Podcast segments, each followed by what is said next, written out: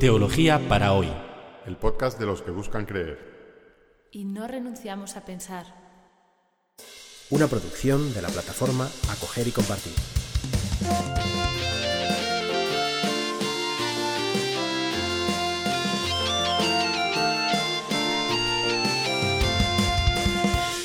Bienvenidos al episodio 72 de Teología para hoy, titulada El segundo relato de la creación.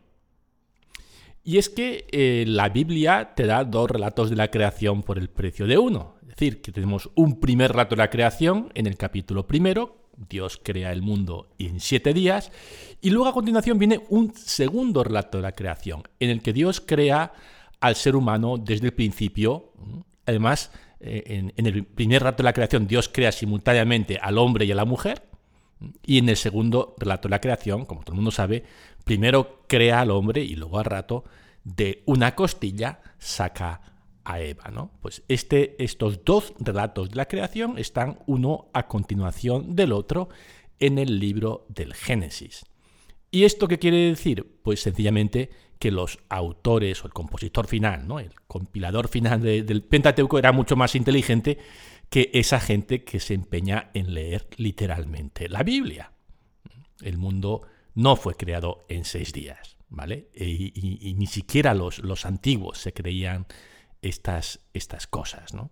Sino que desde, en, la Biblia tenemos un relato de la creación en seis días y otro relato de la creación de otro tipo, que lo leeremos hoy.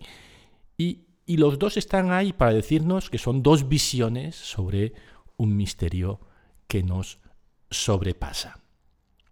Antes de comenzar el comentario del segundo relato de la creación, que comienza en el capítulo segundo, versículo cuarto, voy a hacer una pequeña aclaración técnica sobre los capítulos y los versículos de la Biblia. La división de la Biblia en capítulos y versículos, a la que estamos tan acostumbrados, no pertenece al texto original de la Biblia. Los capítulos fueron introducidos, o la Biblia se dividió en capítulos durante la Edad Media y durante el Renacimiento los capítulos se subdividieron en versículos. Y, y, normalmente la gente que hizo este trabajo lo hizo bien, es decir, que los capítulos se corresponden más o menos a las unidades de sentido, ¿no? a los capítulos, a, los, a los, bloques de, del, de la Biblia, pero no siempre. Y en el caso de los dos primeros relatos de la creación, el primer relato de la creación se acaba a mitad del versículo cuarto del capítulo segundo. Y en la segunda parte del versículo cuarto empieza una sección nueva. Por eso decimos que el primer relato de la creación va del 1.1 al 2.4a, esa la primera parte del versículo cuarto, y que el segundo relato de la creación empieza en 2.4b y continúa hasta 2.25, hasta el versículo 25 del capítulo segundo. Dos relatos de la creación. Y dos relatos de tantas otras cosas. Dos relatos, por ejemplo, de la alianza de Dios con Abraham. Dos versiones muy parecidas, pero no idénticas, del Decálogo. ¿Eh? ¿Por qué tantas cosas están duplicadas en la Biblia? Y muchas veces estos, estos, duplicados no, no, coinciden, no son exactamente iguales, incluso contienen algunas, algunas contradicciones. Por ejemplo, en el caso de los relatos de la creación. En la primera creación el hombre y la mujer son creados al mismo tiempo, mientras que en el segundo relato de la creación el hombre es creado primero y la mujer después. ¿Cómo explicar estas duplicidades y contradicciones en el Pentateuco, en los primeros cinco libros de la Biblia? Esto es un tema complicadísimo que ha ocupado a los estudiosos de la Biblia los últimos 200 años y hay muchísimo publicado y, el debate no, termina.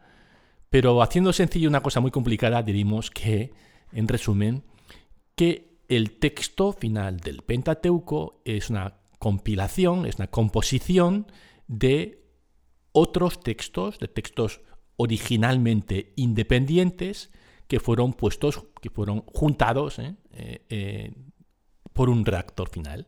Es decir, que hay distintas fuentes del Pentateuco, distintos textos previos que un compilador final o un redactor final combinó para producir el texto que tenemos actualmente.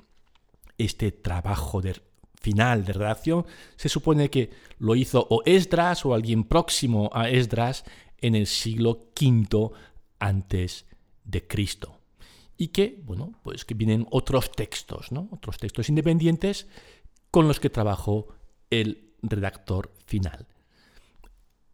El consenso es este, ¿no? Que hay eh, distintas fuentes en el Pentateuco. Y que mm, la fuente más importante, digamos como la mitad o más de todos los textos del Pentateuco pertenecen a una única fuente, que puede ser un único autor o, un grupo de autores que comparten una mentalidad, una escuela. ¿eh? Y a este autor o escuela se le denomina el sacerdotal. La escuela sacerdotal o el autor sacerdotal que tiene, tiene una característica que se, le, que se le ve el plumero, vamos, que este sacerdotal enseguida uno dice, ah, este es un texto de sacerdotal. ¿Por qué? Porque el sacerdotal es un sacerdote, un sacerdote judío, y su preocupación fundamental como buen sacerdote pues es que se cumplan los rituales del templo, que se cumplan las normas rituales de la religión y, esta es siempre la insistencia que, tiene el, sacerdotal, la escuela sacerdotal, porque probablemente es más, más de una persona. Pues, eh, el, por ejemplo, el texto, el primer rato de la creación que leímos eh, en los dos episodios anteriores es del sacerdotal. ¿Y cómo, e, y, cómo se ve que es del sacerdotal? Pues porque ¿cuál es el final del rato de la creación en siete días? Que al séptimo día Dios descansó. Queridos hermanos, cada siete días hay que descansar. Cumplid el sábado. ¿Quién es el autor? El sacerdotal, preocupado por el cumplimiento sabático. Y esa es su firma, ¿no? En el primer relato de la creación. También en el primer relato de la creación, si se acuerdan, el, el sol, la luna y las estrellas son creados en el cuarto día de la creación. ¿Y cuál es su función? Marcar las fiestas. La función del Sol, la Luna y las estrellas es marcar el calendario litúrgico, que los sacerdotes puedan calcular cuando es la Pascua. Esa es la función del Sol, la Luna y las estrellas. Bueno, y alumbrar. ¿eh?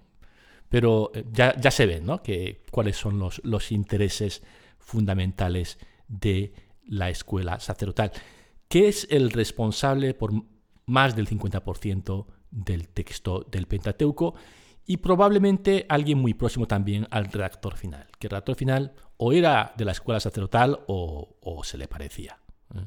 o, próximo por lo menos a él. Así que dejó un marchamo muy importante en la versión final del Pentateuco. Repasamos un poco el primer rato de la creación, y así descubrimos también otras características del autor sacerdotal, además de esta de preocuparse por el cumplimiento de las normas rituales. El sacerdotal presenta una imagen de Dios trascendente. En el primer rato de la creación, a Dios se le escucha. ¿eh? Es, una voz en, es, una voz en, off que dice, hágase la luz, la luz ¿no? pero, pero no se le ve. Y además eh, es, muy ordenado. El primer día, segundo día, tercer día, cuarto día. Eh, es, es, tiene un talante el sacerdotal como un poco intelectual, como alguien, alguien que tiene una imagen trascendente que, corre un poco el riesgo de convertirse en abstracta. Dios que crea con su voz, eso es precioso, y, muestra que Dios no es del mundo, que es trascendente, pero se le ve un poco lejano, ¿no? Por eso es bueno que haya un segundo relato de la creación con una imagen distinta de Dios. Y aquí tenemos otro autor. Según la teoría clásica de las cuatro fuentes del Pentateuco, eh, hubo un erudito alemán que se llamaba Wellhausen, que elaboró una teoría sobre el origen del Pentateuco en 1878. Y esa teoría decía que había cuatro fuentes en el Pentateuco. El sacerdotal, que ya hemos dicho, el yavista, que es un autor, ya veremos ahora cómo es, que utiliza la palabra Yahvé para referirse a Dios, el eloísta, que se refiere a Dios con la palabra Elohim, y el deuteronomista, que es el responsable del libro, del último libro del Pentateuco, que es el Deuteronomio. Que estos cuatro, estas cuatro fuentes subyacen a la obra final del, del, del redactor final del Pentateuco. Hoy en día esta teoría está un poco, ha sido muy criticada aunque se mantiene eh, algunos de sus elementos principales. Por ejemplo, que, que hay distintas fuentes y que la fuente más importante es el sacerdotal. Son las otras tres hay, hay mucha, mucho debate en el mundo académico hoy. Pero eh, vamos a volver a las, esta teoría que es muy, muy simple, muy sencilla, y decir, llamar al autor de este segundo capítulo del Génesis, pues como le llamó Wellhausen, el yapista. Bueno, llamémosle como le llamemos, vamos a ver enseguida cuáles son las características de este autor tan distintas del sacerdotal. Es en este segundo rato vamos a descubrir otro escritor distinto ¿eh? que presenta una imagen mucho más antropomórfica de, Dios. Dios que eh, en, el, en, el, primer rato de la creación Dios es una voz, no se le ve. Y en este segundo relato de la creación es un señor que se pone a hacer un muñequito de barro. E, es una imagen de Dios, pues quizá menos, menos grandiosa o menos trascendente, pero, pero muy entrañable, ¿no? Muy, como muy, como muy eso, antropomórfica, mucho, muy a la imagen de lo que podemos imaginar los seres humanos si el primer rato de la creación comienza así, ¿no? Dios creó el cielo y la tierra. Este segundo rato de la creación va a hablar de la tierra y el cielo. En el primer rato es el cielo y luego la tierra. En el segundo rato es primero la tierra y luego el cielo. Es una visión de los orígenes del mundo mucho más centrado en el ser humano si el sacerdotal le preocupaban mucho las normas, al yavista, vamos a llamarle así, le preocupan más las relaciones humanas, incluso los sentimientos. Por eso uno de los grandes estudiosos de este tema, eh, que es el norteamericano Richard Elliot Friedman, eh, ha llegado a lanzar la hipótesis, una hipótesis, pero eh, de, que, de, que, era una mujer, de que el yavista en realidad era la yavista, una, una redactora, una autora detrás de las páginas de la Biblia. Bueno, basta ya de introducción y vamos a empezar a leer este segundo rato de la creación en el capítulo segundo, versículo cuarto b. Abro comillas. Cuando Yahvé Dios hizo la tierra y el cielo, no había todavía en la tierra arbusto alguno, ni brotaba hierba en el campo, porque Yahvé Dios no había enviado aún la lluvia sobre la tierra, ni existía nadie que cultivase el suelo. Sin embargo, un manantial brotaba de la tierra y regaba la superficie del suelo. Entonces, Yahvé Dios formó al hombre del polvo de la tierra, sopló en su nariz un hálito de vida y el hombre se convirtió en un ser viviente. Cierro comillas. Este segundo relato de la creación, al igual que el primero, es un mito. Cuidado con esta palabra, mito. Cuando digo que este relato de la creación es un mito, no me refiero a que es un mito como cuando se dice 10 mitos de las dietas milagro, 10 mitos de los famosos. No, es mito en el sentido este que utilizan la prensa popular o las revistas de eh, falso, sino mito en el sentido en el que define esta palabra el diccionario de la Real Academia. Narración maravillosa situada fuera del tiempo histórico y protagonizada por personajes de carácter divino o heroico. En todas las culturas hay mitos, y los mitos son la manera que tienen las culturas antiguas de responder a las grandes preguntas que se plantea todo ser humano. ¿Por qué existe algo en lugar de la nada? ¿Por qué tenemos que sufrir los humanos? ¿Por qué existe mi país, mi nación, y es distinta de otras naciones? ¿Por qué existen las lenguas, la diversidad de lenguas? Cosas así, ¿no? Preguntas que se hace cualquier niño y también cualquier adulto que no haya dejado de asombrarse por la vida. Esas grandes preguntas son respondidas en las culturas tradicionales con relatos, relatos fantásticos, relatos que no son históricos, pero que en esta forma narrativa son respuestas a estas grandes preguntas. Los once primeros capítulos del Génesis son mitos, no son historia. No, hubo nunca un jardín de Edén o, o un arca de Noé. Son mitos que responden a las grandes, son verdades. ¿eh? Los mitos no son falsos en este sentido.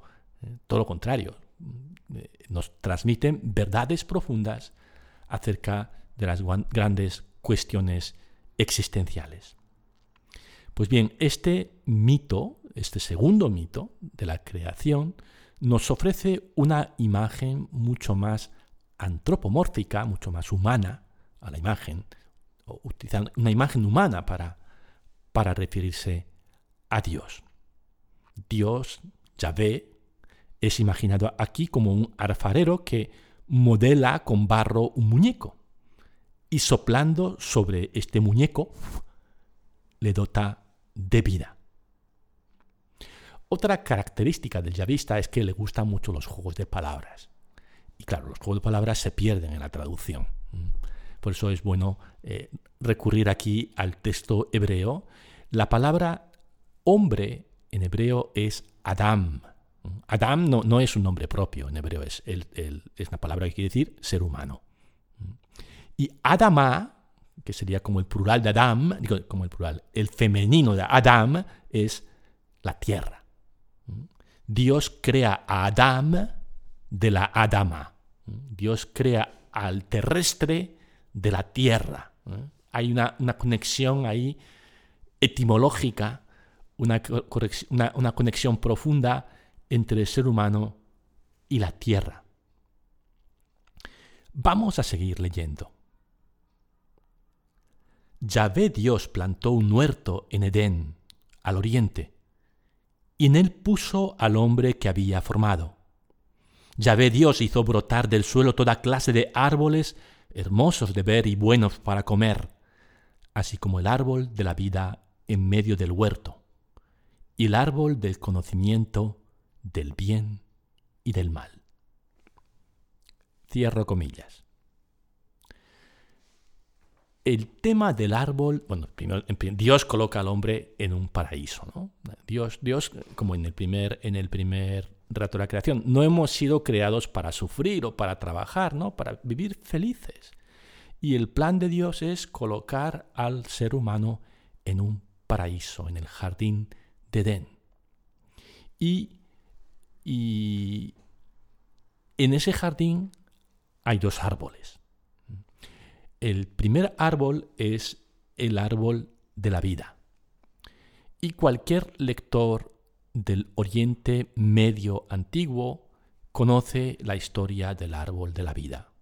En distintos mitos de la antigüedad, por ejemplo en el mito de Gilgamesh, que es, la gran narración, una de las grandes narraciones de la literatura mesopotámica, eh, existe este árbol de la vida. Es el árbol, una planta que da la inmortalidad.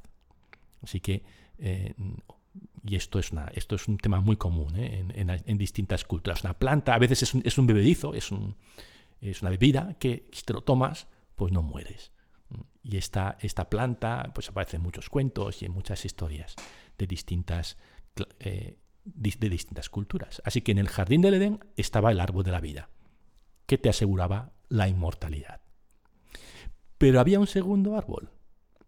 Y, este segundo árbol, que es el árbol de conocimiento del bien y el mal, es un árbol que no aparece en ningún otro mito del Oriente Medio antiguo. Es una originalidad de la Biblia. Y veremos que juega un papel esencial en, el, siguiente rato del, del, del Génesis, pero no vamos a adelantar acontecimientos. Vamos a seguir leyendo el libro del Génesis en el capítulo segundo, versículo décimo. Déjenme que abra la Biblia. Tenía que haberlo buscado antes del podcast, pero bueno. A ver, 2.10. Leo. De Edén salía un río que regaba el huerto, y desde aquí se partía en cuatro brazos. El primero se llamaba Pisón, es el que bordea la región de Javilá, donde hay oro. El oro de esta región es puro y también hay allí resina olorosa y ónice. El segundo se llama Gijón, es el que bordea la región de Cus. El tercero se llama Tigris, es el que pasa al este de Asiria. El cuarto es el Éufrates. Así que el Señor tomó al hombre y lo puso en el huerto de Edén para que lo cultivara y lo guardara. Bueno, esto es un pequeño interludio de, geografía edénica, de geografía mítica. Mm, yo no sé muy bien cuál es el significado de estos ríos, pero ahí está, ¿no? Vamos a seguir leyendo que ahora viene algo que es muy importante. Vamos al versículo 16. Y dijo Dios al hombre, puedes comer de todos los árboles del huerto, pero no comas del árbol del conocimiento del bien y el mal, porque si comes de él, morirás sin remedio. Tenemos al hombre, tenemos el paraíso y tenemos desde el principio el mandato de Dios. El ser humano es un ser creado para la felicidad, es un ser bueno por naturaleza, pero es una criatura. Es decir, como es, ha sido creado, no, se ha dado no nos hemos dado la vida a nosotros mismos. Y por eso hay ciertos límites que tiene que aprender a respetar. Pero eso, eso vendrá, las consecuencias de esto hay que esperar un poco, vendrá más tarde. Vamos a seguir leyendo. Después Yahvé Dios pensó, no es bueno que el hombre esté solo voy a proporcionarle una ayuda adecuada. Entonces, Yahvé Dios formó de la tierra toda clase de animales del campo y aves del cielo, y se los presentó al hombre para ver cómo los iba a llamar, porque todos los seres vivos llevarían el nombre que les diera. Y el hombre fue poniendo nombre a todos los ganados, a todas las aves del cielo, y a todas las bestias salvajes, pero no encontró una ayuda adecuada para sí. Cierro comillas. Vean la diferencia, ¿no? Con el primer de la creación, primero se crean las plantas, los animales y finalmente al hombre. Aquí no, aquí se crea, Dios crea primero al hombre y luego crea los animales. Para, y, pero la idea de que el ser humano es el responsable de la creación, también aparece aquí, porque es el hombre el que da nombre a los animales. Mm, que este, este acto de dar nombre quiere decir que, tiene una, autoridad sobre el resto de los seres de la creación. Aquí hay también algo genial ¿no? del narrador, del, del, autor de este segundo relato de la creación. Algo inspirado, diríamos, así teológicamente. En el primer relato de la creación, Dios creó eh, simultáneamente al hombre y a la mujer. Pero en este segundo relato de la creación, Dios crea primero al hombre, solo, ¿eh? varón, después crea los animales y, el hombre que, contempla esta, esta, creación, ¿no? Pues nada le satisface. Es, es, el hombre fue poniendo nombre a todos los ganados, dice el versículo 20, a todas las aves del cielo y a todas las bestias salvajes, pero no encontró una ayuda adecuada para sí. No, no hay nada en la creación que satisfaga que la, necesidad de compañía de, este hombre solitario que es, que es Adán. Y entonces Dios, de otra vez de la Biblia, versículo 22, perdón, versículo 21, entonces el Señor, Yahvé Dios hizo caer al hombre en un letargo y mientras dormía le sacó una costilla y llenó el hueco con carne. Después de la costilla que había sacado al hombre, Yahvé Dios formó una mujer y se la presentó al hombre. Entonces éste exclamó, Ahora sí, esto es hueso de mis huesos y carne de mi carne. Por eso se llamará Isha, porque de Ish ha sido sacada. Por esta razón deja Ish a su padre y a su madre y se une a su Isha, y los dos se hacen uno solo. La creación de la mujer, que ha sido diferida, retrasada en, este, en esta segunda versión de la creación, genera este dramatismo, ¿no? que hace que los focos iluminen a este hombre solitario que es Adán. El ser humano no puede realizarse solo. Y, hay un juego de palabras. Ish es hombre en hebreo, varón, muy bien, y Isha es mujer en, hebreo. Ish, Isha tienen la misma raíz, Ish. Isha es el, femenino de, regular de Ish. Lo, que este, este juego de palabras, los juegos de palabras le encantan al yavista, muestra que Ish e Isha son lo mismo, que hombre y mujer comparten la misma raíz, la misma naturaleza, en las dos variedades posibles, masculino y femenino. Y, esta variedad sexual, ¿no? que está a la base de las demás variaciones del ser humano, es es lo que hace que los humanos seamos imagen de Dios.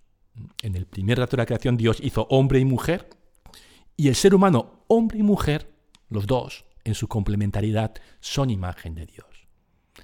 En el segundo rato de la creación, esto se subraya aún más, ¿no? creando este, este, suspense de, que, no, de que no llega la mujer, de que, no, de que no, no termina de estar completa la creación hasta que se crea también a la mujer. Esta complementariedad de los géneros masculino y femenino está a la base de todas las otras complementariedades que hacen que los, de los humanos quienes somos. Por supuesto, el hombre necesita a la mujer y la mujer necesita al hombre. Pero también hay otras complementariedades que, que hacen que los unos necesitemos de los otros. ¿no? Ahora, por ejemplo, los psicólogos, en vez de hablar de gente más o menos inteligente, hablan de gente que tiene distintas eh, inteligencias, inteligencias múltiples, gente que tiene distintas capacidades. Y a lo mejor uno, eh, por ejemplo, a mí se me da bien jugar con ideas y, mezclarlas y ordenarlas, pero no soy muy bueno para intuir los sentimientos de los demás y, admiro a la gente que tiene esa capacidad ¿no? de entender casi eh, instantáneamente ¿no? lo que está sintiendo el otro o, cómo va a reaccionar, la otra persona. Eso es otro tipo de inteligencia, mucho, mucho, mucho más valiosa que la de, o no más, pero tampoco menos valiosa que la de la, inteligencia de un ingeniero, por ejemplo. Eh, tenemos distintas capacidades los humanos y nos complementamos, los necesitamos unos a otros. Y, la, y, la, y esa, esa pero la, complementariedad básica, fundamental, eh, es la complementariedad entre el hombre y la mujer. Ahora, por fin, la humanidad está completa con el ser humano, hombre y mujer, en el jardín de Edén. Y termina así. Estaban ambos desnudos, el hombre y su mujer, pero no sentían vergüenza el uno del otro. Terminamos aquí así nuestro episodio, este episodio de nuestro podcast con eh, esta imagen hermosa del hombre y la mujer desnudos en el paraíso. Os esperamos con más historias, relatos del libro del Génesis la próxima semana.